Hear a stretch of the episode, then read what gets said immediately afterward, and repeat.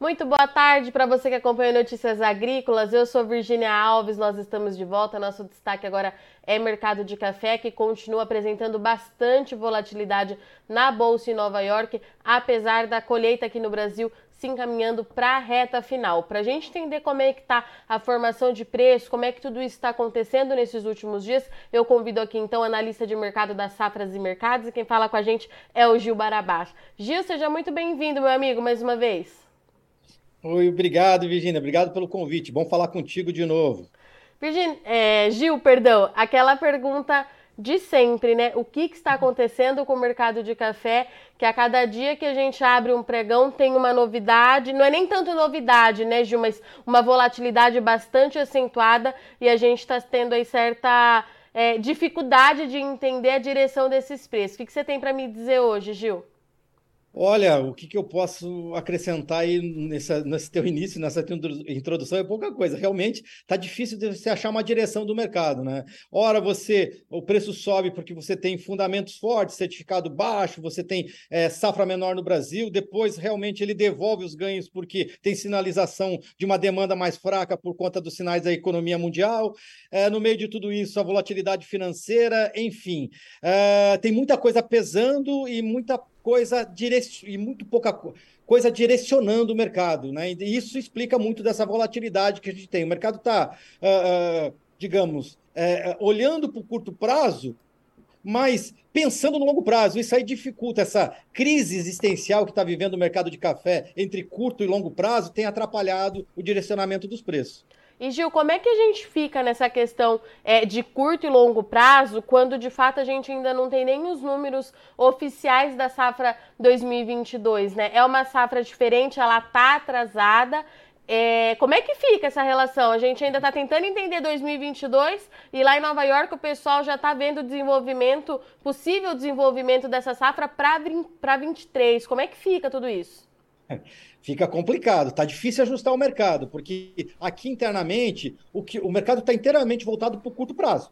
Né? Então você ainda, que nem você falou, você não tem uma noção clara do que vai ser 2022. Né? Você sabe que não está legal e que vai ter tem problema na safra, mas você ainda não consegue dimensionar esse problema na safra e o tamanho da perda de potencial adicional do que já existia. Né? Então, esse é um quadro. Né? Então você tem esse sinal e, uh, uh, não tão claro, né? e por outro lado, Nova York parece que não está comprando essa menor safra do Brasil e está cada vez mais focada na perspectiva de que vai ter uma florada boa e que a safra 23 vai ser uma safra cheia. Então, esse dilema entre curto e, e, e médio prazo Uh, acaba atrapalhando um pouco, porque você olha para uma curva, para um preço mais próximo, mais valorizado, mas olha um pouquinho para frente e já vai perdendo valor. Né? Então, isso direciona o quê? Mercado, o mercado interno ele está muito concentrado no disponível, enquanto trades estão pensando mais no longo prazo. Né? Uh, fica difícil de você ajustar. É um exercício muito complexo, né, Gil, para o produtor fazer. E é por isso que eu vou te perguntar: como é que ele tem se comportado é, em 2022? Porque a gente sabe que período de colheita o produtor ele fica mais retraído mesmo, participa um pouco menos, mas esse ano, pelo que a gente tem observado, essa retração ela é ainda mais evidente, é isso mesmo? É isso mesmo, Virginia. Você tem pouca disponibilidade, né? Então você teve atraso na colheita, você tem atraso em todo o processo, né? Beneficiamento, você tem a, a, a, essa disponibilidade física demorando para chegar, além dos sinais aí de que a safra ficou abaixo do que estava sendo esperado. Né? Então, isso tudo ele, é, é, ele interfere na postura de venda. Né? O que, que a gente está percebendo? Um produtor está olhando uh, e está apostando que o mercado tem potencial de melhora, né? Nem que seja é, nem que seja só internamente, mas ele tem potencial de melhora por conta da menor disponibilidade, e ao mesmo tempo ele está olhando, olha, o mercado lá fora já está precificando safra nova. O que, que ele tem nesse quadro? O que, que ele procura fazer? Está tentando buscar um equilíbrio. Né? E a gente vê, percebe o quê? Dosar as posições. Ele faz, é, vende para fazer caixa, algumas posições tentando aproveitar um repique de dólar, um repique de Nova York, e ao mesmo tempo uh, segue é, é, é, apostando que o mercado vai precificar ou internamente ou até uma, uma, uma, melhor reflexão de Nova York em relação a essa menor disponibilidade de café do Brasil agora em 2022. Então, ele está se equilibrando e dentro disso ele está dosando, fracionando os lotes e dosando para tentar aproveitar de uma melhor forma a, a, essa, uma potencial curva de alta nos preços. Né? Com, uh, diferente do que aconteceu em anos anteriores, onde ele, ele foi mais acelerado no começo e perdeu uma parte dessa curva de alta. Esse ano ele está mais comedido no começo para tentar aproveitar mais é, é, essa curva, se por acaso ela acontecer ou em Nova York ou no mercado físico. Gil, então pelo que você está me dizendo, esse ano ele é um ano completamente é, diferente do que a gente é, via até aqui, né? A safra ela é mais lenta, começou atrasada e o produtor ele também ele está mais tranquilo esperando para ver o que vai acontecer. É isso? O ritmo todo mudou do mercado de café? Sim, mudou, mudou, mudou bastante. É, em anos anteriores, 20, 21, você tinha um percentual de, de, de fixação antecipada, de venda antecipada maior. Né? Porque você vinha de anos de preço mais baixo, e daí você teve uma aceleração nos preços, né? um sinal é, é interessante, é, uma margem interessante por parte do produtor, e ele acelerou as vendas. Esse ano, por conta do histórico do ano passado, principalmente da geada e da disparada do preço do pós-geada, né? ele tem esse histórico, ele está mais capitalizado, então o que, que ele faz? Ele segura mais o ritmo de venda. Então é, é diferente do ano passado que a gente está vendo esse ano. Hum, a, mesmo assim, a gente tem aí, é, não é o mesmo, o volume de vendas é menor do que ano passado, mas é acima da média. Mas a média dos últimos cinco anos, ele é puxada para baixo Uh, pelos, digamos, tirando 20 e 21, você pega ali 19, 18, 17, era um ritmo bem mais lento de, de, de venda. Então, isso aí puxou para baixo. Né? Mas, ah. é, é, e daí você tem aí um, um, fluxo de venda ligeiramente acima da média, mais abaixo dos últimos dois anos, que foi mais acelerado. Então, isso reflete justamente essa mudança de postura do produtor, que está mais capitalizado, que está trabalhando de uma forma mais dosada as, as vendas e tentando trabalhar de uma forma mais de uma forma mais contínua ao longo da, da curva de preço. Né? Então, quer dizer, a gente está no começo da temporada, você está com sinal de que é, essa safra é uma safra problemática, né? então ele está segurando um pouco as posições deles para ver para onde vai esse mercado, para depois ir calibrando e, e, ajustando a sua estratégia de comercialização. E Gil, isso é válido também para o mercado físico? Como é que tem se comportado esse produtor no físico? No físico, sim, principalmente, porque as posições com safra futura praticamente está um vazio de mercado. Por quê? Porque hoje você tem para a safra futura o mesmo preço disponível. Uh, isso aí incomoda, porque normalmente o produtor está acostumado ao quê? A trabalhar com a ideia de que o preço para frente tem que ser maior que o preço no disponível. Né? Então, as posições futuras, elas estão. O mercado está praticamente esvaziado. Isso se, é, se deve a, a, a, ao spread invertido da, da, da, curva de café em Nova York, né? Por conta do quê? Da expectativa de uma safra cheia do Brasil em 2023. Então ele concentra muito é, esse fluxo de venda no disponível. E ele vem fazendo essas posições devagarinho, né? Fracionando, dosando, é isso que ele está fazendo. Por quê? Porque ele continua apostando é, numa safra menor do Brasil e também ele aposta na entre-safra aqui, brasileira. Então, quer dizer, se por acaso Nova York não refletiu o que ele está vendo aqui, ele acredita que o mercado interno vai refletir, descolando de Nova York. Né? Então, daí, tentando equacionar esse dilema entre curto e longo prazo, ele está apostando muito mais no físico interno do que numa reação de Nova York. E parece ser mesmo esse um, um caminho que o mercado pode, pode é, adotar a partir, principalmente se tiver uma florada boa. E Gil, falando um pouquinho então da safra 22, última estimativa que você soltou aí pelas safras é de colheita de 89% até o último dia 9 de agosto. O que, que a gente consegue falar dessa safra até aqui, né? Em termos de volume, muito tem se falado também que a safra é menor, mas o clima tem ajudado bastante na qualidade é, desse café. O que, que você tem de informação, de atualização que a gente possa falar é, com um pouco mais de certeza em relação à produção de 2022? Olha, Virginia, essa é a pergunta do milhão. Qual que é o tamanho da safra de 22, né? É, bom, o que a gente tem? A gente está se encaminhando para a reta final. Então, Conilon já está praticamente encerrada a colheita, né? e o Arábica se caminhando para o fim. A gente teve um atraso ao longo de todo o ciclo de, de, de colheita e agora está chegando à normalidade. Por quê? Porque está chegando no fim da colheita. Né? Então, é, é normal ele equacionar no final. Bom, em relação à qualidade, o que, que a gente está olhando? A gente está olhando para a Arábica, principalmente, uh, uma qualidade boa, tanto de bebida como de percentual de peneira. Então, quer dizer, é uma safra com um perfil de qualidade muito bom. Tá, esse é um ponto. Em relação ao tamanho da safra, daí você tem que separar entre Conilon e, e, e entre a Arábica. No caso do Conilon, a gente tá, o que está se reportando, a princípio, é uma surpresa positiva, ou seja, talvez a gente tenha uma, uma produção de Conilon acima do que a gente tinha esperado inicialmente.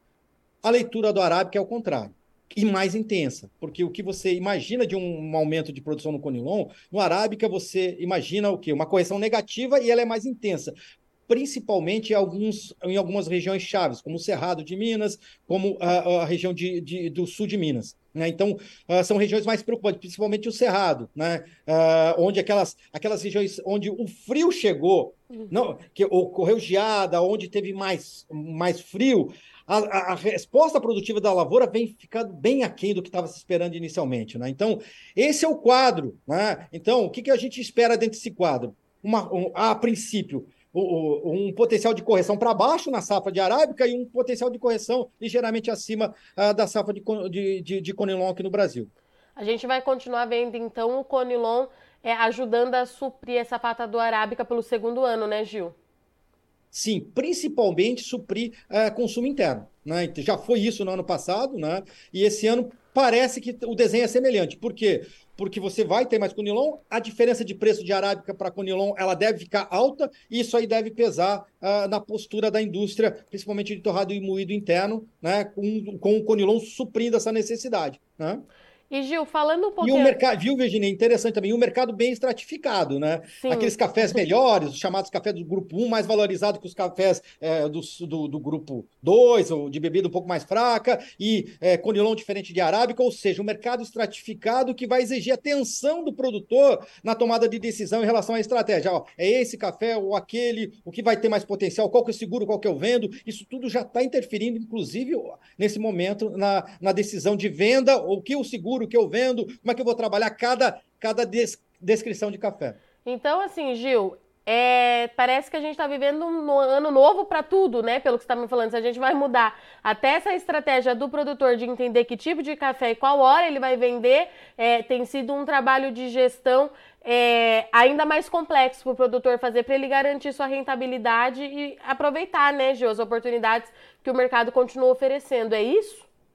É isso mesmo, né? E a gente tem o seguinte: tem mais, uma, mais um fator importante, Vinho. A gente está acabando de tá acabando de colher a safra de 2022. Daqui a pouco a gente vai começar a olhar para quê? Para a safra 23.